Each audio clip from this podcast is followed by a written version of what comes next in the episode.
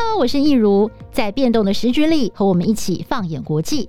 台视新闻的资深编译团队有多年专业的新闻经历，为您聚焦国际时事，带来最有深度的国际观测和新闻评析。欢迎收听，一起看世界。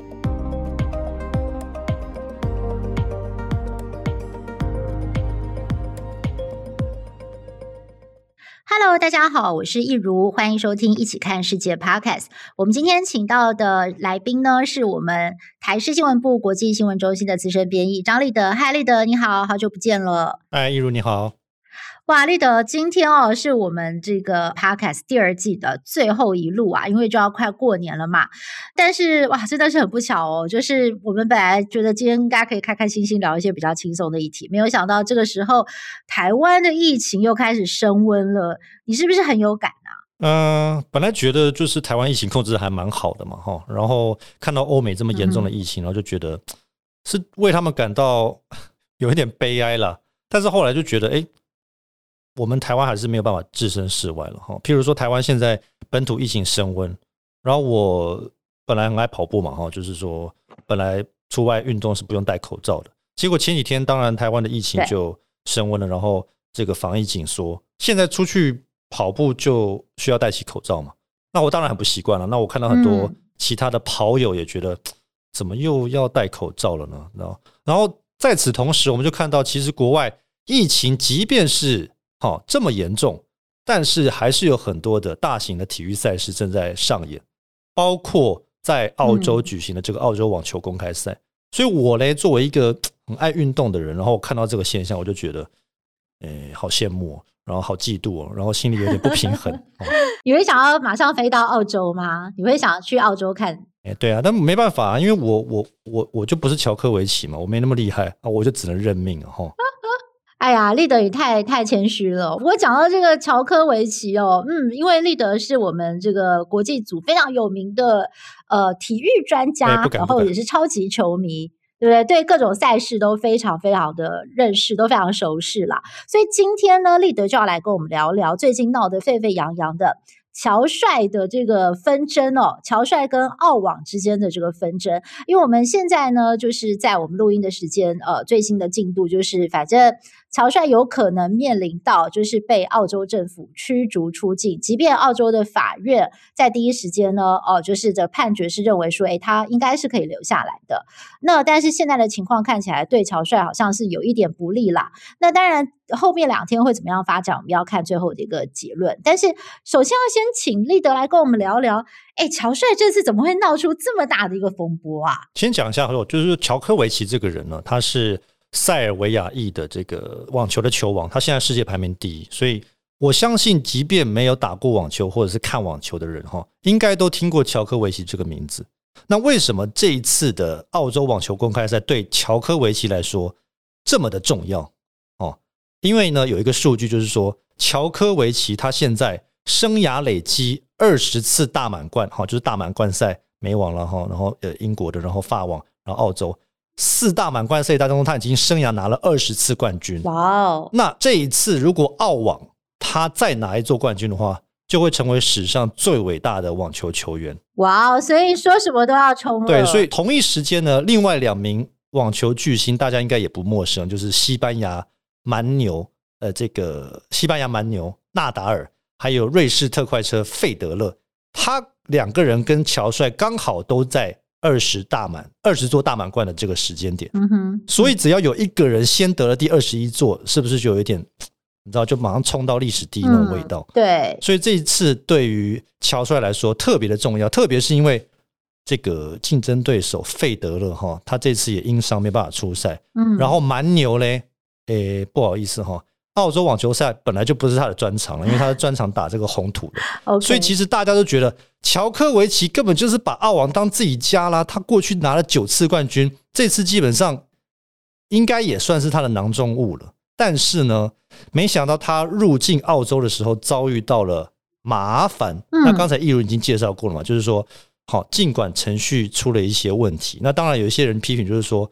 澳洲防疫防得很彻底，然后他这个进馆的程序似乎是出现了一些瑕疵。嗯，哦，那这个部分其实案情还蛮复杂的，而且很多变化。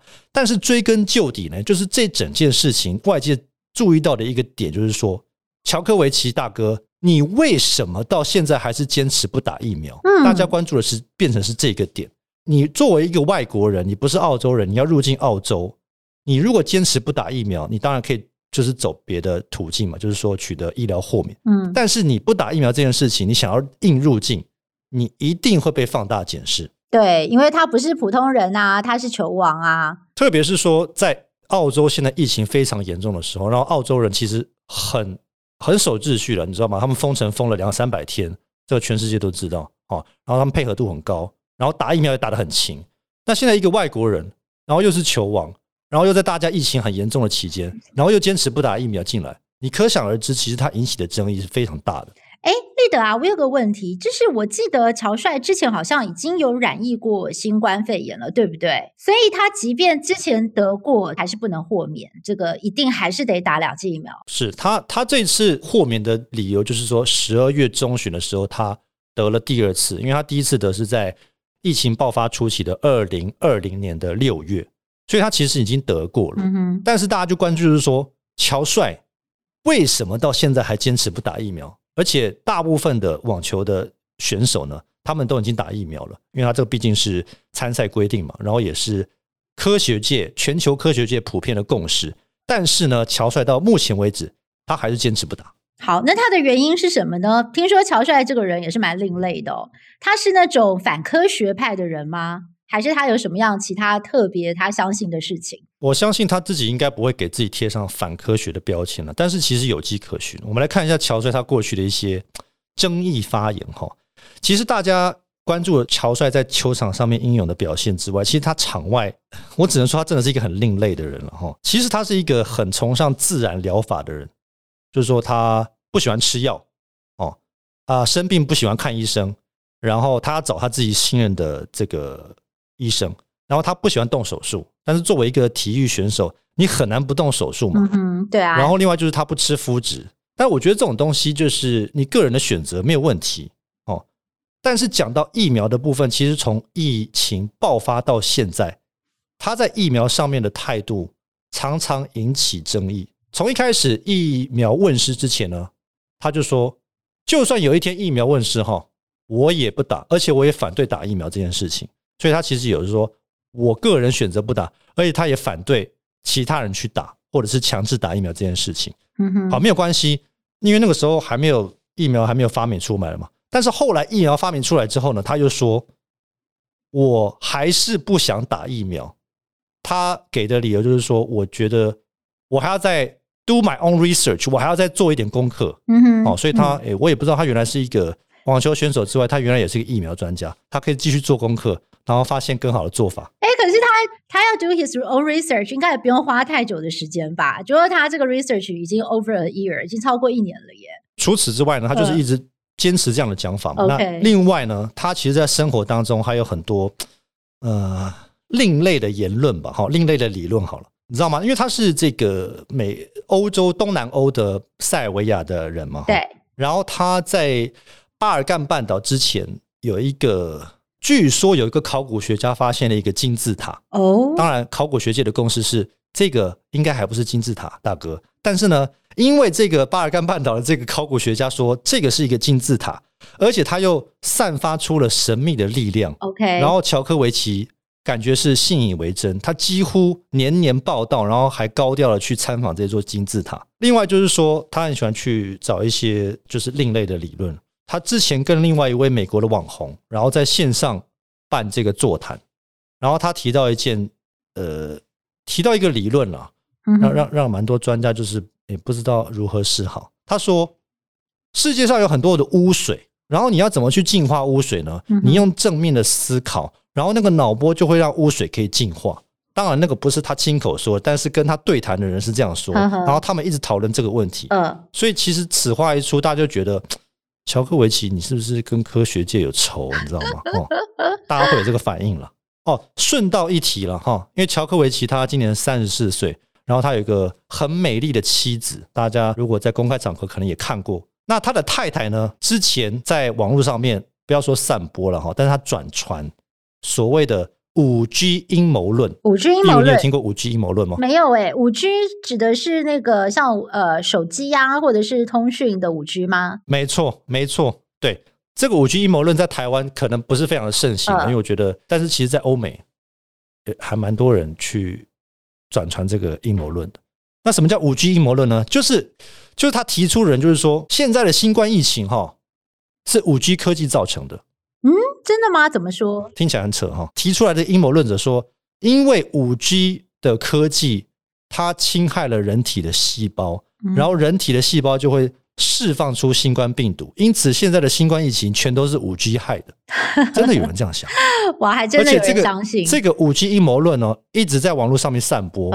然后乔科维奇的太太，我不要说他相信了，但是他至少转传了。OK，然后他转传这个动作，基本上就被这个社群平台很多社群平台贴上了这个金鱼的标签。所以其实他跟他太太过去，呃，疫情爆发前到现在有过类似的反科学的发言。嗯，所以他的形象基本上大家会打上一个很大的问号。嗯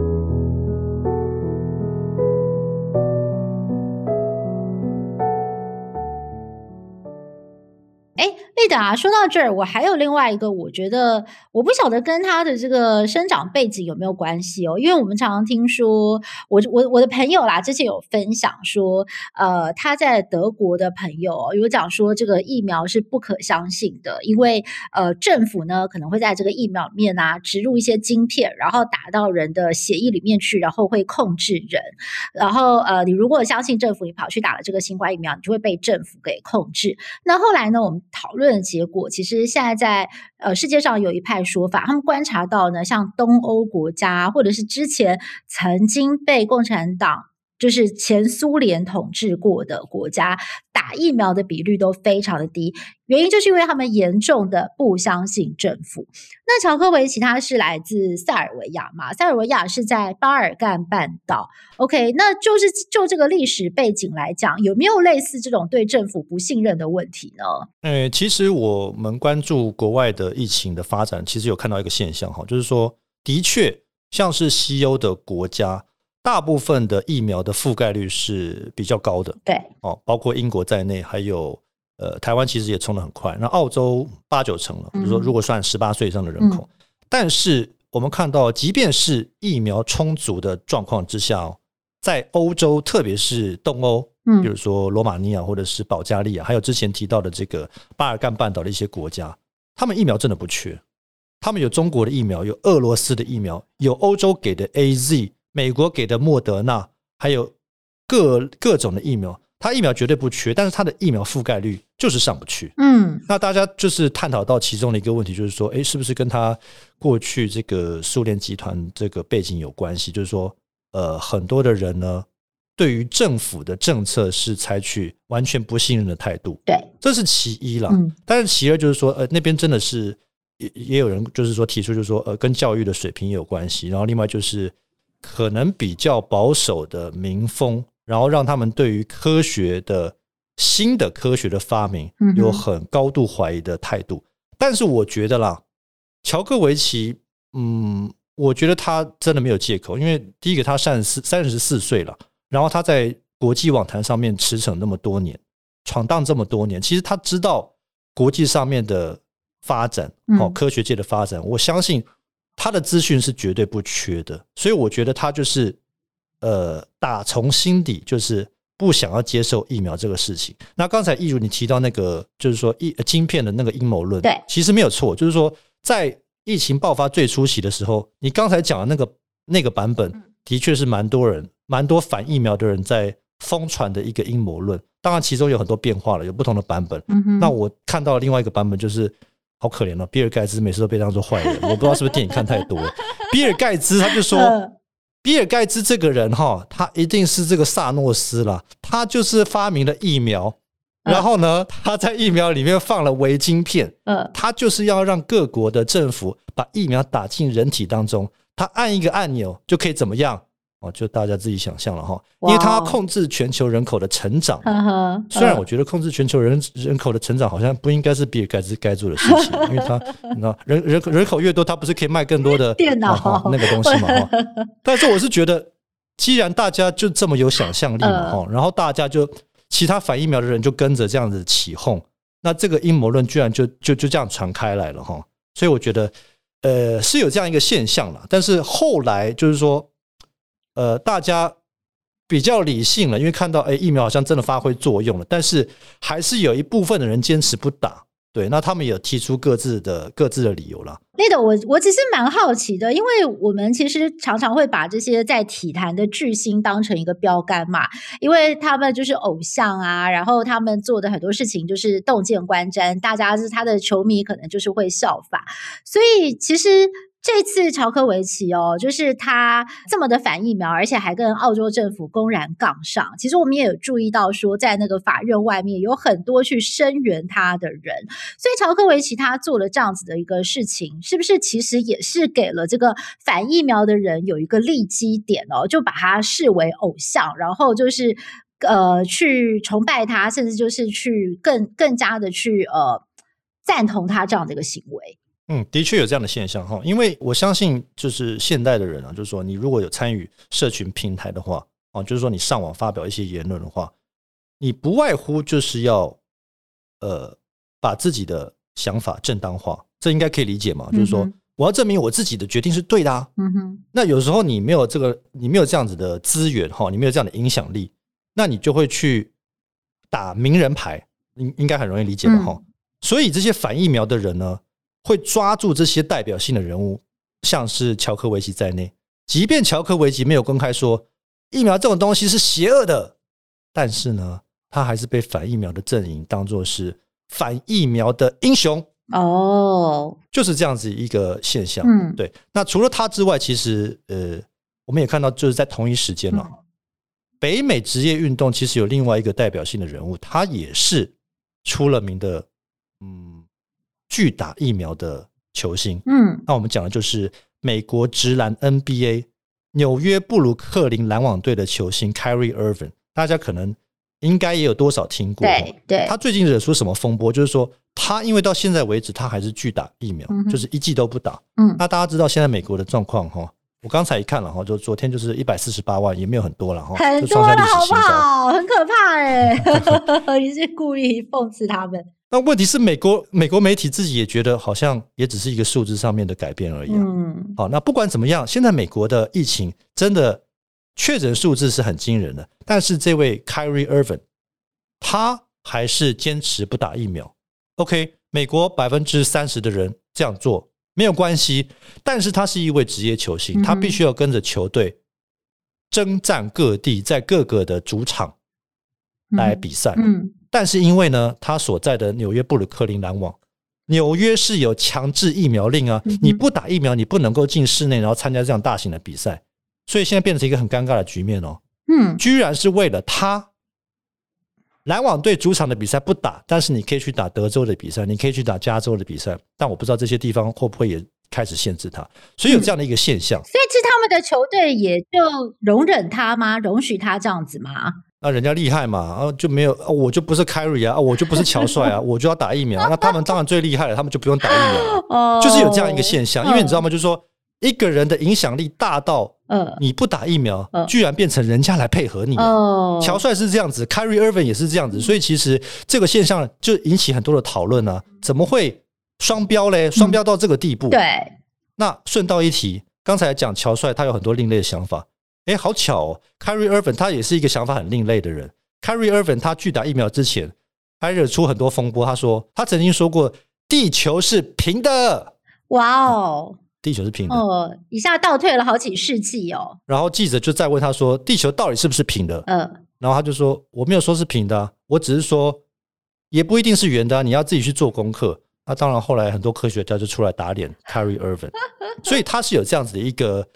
过去这样子的一个发言，所以可以依稀的看出，就是说，像乔帅或者是 Kyrie Irving 这种人，他可能想法非常的另类，他的想象力很很高，高到破表，但是很多的发言是没有科学根据的，那即便他没有出来反科学，他还是被反科学的人捧为英雄，有这样一个现象。其实我不得不。不让我想到川普，呵呵，但是后来我发现川普第三针都跑去打了哦。川普他自己也知道这个东西很重要。呃，对，所以所以现在就是反而凸显出 Urban 跟这个乔帅两个人的特立独行，还有就是他们对于这个疫苗不打的一个坚持。但是其实我们现在也看到了很多最新的科学研究数据，还有报告也都出来了。那么其实全球的这个科学家还有公卫学家，他们最普遍的看法就是说。现在这个病毒已经演进到 Omicron 了嘛，所以呢，人类未来的命运哦，就是不管你打还是不打，大概大家都会被扫一遍，你早晚会得到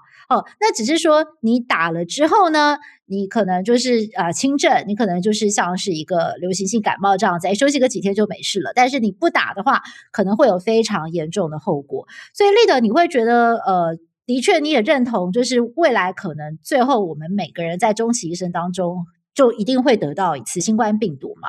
嗯，对，其实很多科学家哈，有是有一些嗯蛮悲观的预测了哈。他并不是说呃新冠可能会造成很多的死亡，但是在感染的数字上面，其实呃最新的这个 WHO 他也做出了一些预测，包括是在欧洲的部分，接下来几个短短几个星期，他预测半数的欧洲人都会感染。那我算了一下，如果欧洲七点四亿人，一半数的人以上感染，将近四亿人感染呢。一个地球上面，光是我们还没有算美国，就是说，一个地球上面，如果真的有四亿人得了 Omicron，那是一个很难以想象的一个疫情。嗯哼。所以我不是我，我也不会说，呃，到时候全世界的人都会得一遍。但是，似乎 Omicron 的传染力真的是远超乎我们的想象。嗯。现在事实就是摆在眼前。Omicron 啊，应该说新冠疫情、新冠病毒，它已经让全球三亿多人感染了，嗯哼，然后五百五十万人死亡，嗯，我知道疫苗这种东西，大家还是有一些疑虑，啊，包括我自己在内，也一度有迟疑了哈。但是不可否认的，疫苗就是科学家、全球的科学家极力想办法想出来的一个解决方案，即便不完美，但是。你找不到替代方案。过去两年，因为在欧洲、在美国，它造成这么多人死亡，它必须要想出一个办法来控制这个疫情。所以，我觉得我给我自己的一个一个标准就是说，凡事都要提出质疑，但是总是要有一个限度。那既然我提不出一个替代方案，我就选择相信科学界的共识，因为阴谋论。你即便说是真的好了，但是我觉得我自己觉得有那个可能吗？就是说，比尔盖茨哈，然后说服所有的各国的领袖，然后又说服了所有的记者，每一个记者都配合演出，然后每一个科学家都配合演出。好了，当然有这个可能，但是有这个可能吗？我自己觉得是没有这个可能了，不可能，所以我就觉得我好累哦，我不想想了。对啊，就是就是那个金金牌特务，就是 Kingsman 的那部电影的剧情搬到真实世界，那真的是我，我就觉得好啊，算了，那比尔盖茨你要来你就来吧，就是说我我我真的我真的不想想，我真的很累，所以我就觉得。没有办法，因为事实摆在眼前，这个疫情就是这么严重，嗯、我们必须要想一个全球性的、共通性的解决办法。嗯，对，其实这边我也可以跟立德还有我们的听众分享，就是因为呃，我有蛮多朋友在美国的，包括我老公的亲戚啊，他的家人。其实我们大家。虽然都不能见面，已经两年不能见面了，但是我们其实呃几乎每个礼拜都会通视讯，就是稍微看一下他们这边的状况。然后最近，因为我就是这样一路这两年常常跟他们讲电话通视讯，所以也能够感受到他们就是这个疫情以来的心情的变化。像一开始呢，就是最早的那个原始株嘛，然后再来呢就变成什么 Alpha，然后又变成 Delta，然后变到现在变成 Omicron，然后最近呢，就是我们的亲戚就跟我们讲说。哎，他说到现在，他们已经完全放弃了。就是说，以前还会想说，哦，我我最近还是躲一下，我不要去超市，我不要去人多的地方，我不要去吃饭，我不要怎么样怎么样，我也不要跟我的朋友来往。那但是现在，我听到很多人，他们就是，他们就去打第三剂。啊，打完以后，他们就说，他们就决定不想再抵抗了，因为这样下去真的很累。他们都觉得自己被都被关出病来，所以他们就说，他们基本的防疫措施还会做，包括去这个室内还是把口罩戴好。然后呃，该该做的防疫措施还是做，但是他们就是尽人事听天命，就是因为我就是乖乖去打了三针，那我也相信，就是说这三针对我来讲应该还是会有一定的保护力。那我尽量的，就是说我的生活有什么该做的事情，我还是就去做了。因为像美国就是有专家嘛，就是有有已经很很很直白的跟美国人民讲了，就是说呃，今年冬天。Either 你去打加强剂，你去打疫苗，或者你就是去得到这个病，反正到了明年，我们大家都会有抗体。对，所以我觉得现在好像大家慢慢也就是去接受了。那我自己觉得说，在台湾的状况，当然我们的边境防守做得很好，我们大家也是尽力的在用公卫手段，也就是说非医疗介入的、非医疗或者是疫苗介入的手段，我们尽量的去把台湾守好。但是我觉得我们现在在把台湾守好，在做的是什么事情？其实就是我们要为台湾人多争取一些时间，让这个。病毒，我们期待这个病毒慢慢的演化是越来越轻症，越来越轻症，轻到像流感的那个时候，我们大家如果真的每年可能都要来一次流感或者是什么的，我们都已经可就是死亡率已经降到千分之一以下了，那大家比较可以接受。我觉得台湾现在在做这么多很尽心尽力做这些工卫手段的防疫，其实是为大家去争取这个时间。疫情走到现在，我觉得我自己观察到的就是一个很大的落差了哈，嗯、就是说现在。美国跟欧洲，即便官方不想要亲口讲出来，但是已经有就是再度有这个群体免疫的这个概念的提出，嗯、就是说，呃，因为社区的感染状况实在是太泛滥、太严重。嗯、那你现在当然疫情初期讲的这些防疫或者是这个接触史追踪，当然在欧美已经是已经是不用不用做了嘛，嗯、因为太太多人了。嗯然后，呃，群体免疫这种东西，其实之前在北欧试过，是后来证实是失败。但是现在感觉起来，疫情的数字在上升，但是很多欧美的国家，它反而没有紧缩，而是维持现状，甚至是松绑。对，像英国，它呃，刚才最新的消息就是说，它已经宣布，它以后不检测无症状者。嗯，那这其实，在台湾看来是很离谱的事情，但是在英国来说，它。他不得不这么做了，因为，嗯，也也许就是一天二十万跟一天三十万，就是说对他来说，那个只是数据上面的差异，他可能要看的是呃另外层面的东西。那在此同时，其实还蛮多国际媒体会关注到，还有少数的国家了，包括包括台湾在内哦，还有中国，甚至是疫情比较趋比较稍微比较轻微的澳洲跟纽西兰，嗯，还是接近这种接近这种清零的政策，对。呃，我发现到就是有一些国际的媒体会觉得这些青年政策有点不切实际，甚至还有批评的意味。但我觉得就是说，我也不要分谁对谁错了，因为毕竟我们这些国家跟欧美国家的疫情的条件真的差太大了。嗯，所以我觉得每一个国家的政府现在就是也是呃伤透脑筋在想一个可以的平衡的做法来。度过这次的疫情，嗯，没有错。我觉得台湾，台湾是不可能接受像美国或者是英国那种啊，就放水流的方法。我觉得台湾的民情是绝对不能接受这样子的现象。对，所以我们还是就是用我们最适合的方法。嗯，所以最后我想问问立德，你会去打第三季吗？呃，其实我刚才有跟你说哈，就是我打第一季之前哈，嗯、我第我第一季是选那个。哦，牛金牌了哈，AstraZeneca，嘿，那时候其实也没没有什么选择了哈。那我其实打之前呢，哎，我真的，我我真的有问号了。我我不得不承认，我自己都会有问号。我不是说我怕打了之后会不小心就是跟上帝去喝咖啡还是怎样，我是怕我打了之后有不良反应，你知道吗？然后不良反应会让我，譬如说有血栓嘛哈。那我又那么爱运动，我怕打了之后我不能运动啊。那对我来说，那个真的还蛮痛苦的。嗯，但是我后来就觉得。我就说了嘛，我还是接受科学界的共识，所以我打了，然后打了第二剂。那现在看起来第三剂也是国际普遍性的做法，那我也就配合科学界的共识，嗯哼，我也就决定要打第三剂了。嗯，了解，对，我也会去打第三剂啦。但是我前我前两剂打的是莫德纳，其实呃 本来觉得诶应该还好吧，结果没有想到那个后劲非常强。就是让我自己身体不舒服了蛮久的，就是就是就是会很那个副作用还蛮强的。其实自己有被吓到，那可是我觉得，嗯，因为家家里面又有老人家，然后又有小朋友，其实我觉得打疫苗还是去多少还是去保护他们。对，所以我觉得为了为了保护家人，我我还是必须要去打第三剂。对，所以我觉得，呃，打疫苗不是为了自己，对，就是我觉得是是呃，为了为了为了家人，还有就是为了我们身边的人，对，就是希望说大家都可以呃有一个比较安全的环境吧，对，所以我应该还是会去打第三剂。所以我们真的是希望疫情可以早日退散，虽然我不晓得时间大概是什么时候，但是希望今年会越来越好这样子。好，那今天非常谢谢立德跟我们分享了。乔帅在澳网的大麻烦，还有呢，就是现在这个呃反疫苗的人到底在想什么？还有再次的跟我们大家讲，就是这个打疫苗的重要性哦。那么在此当然也是鼓励大家啦，为了台湾社区的安全，如果可能的话呢，尽可能的还是。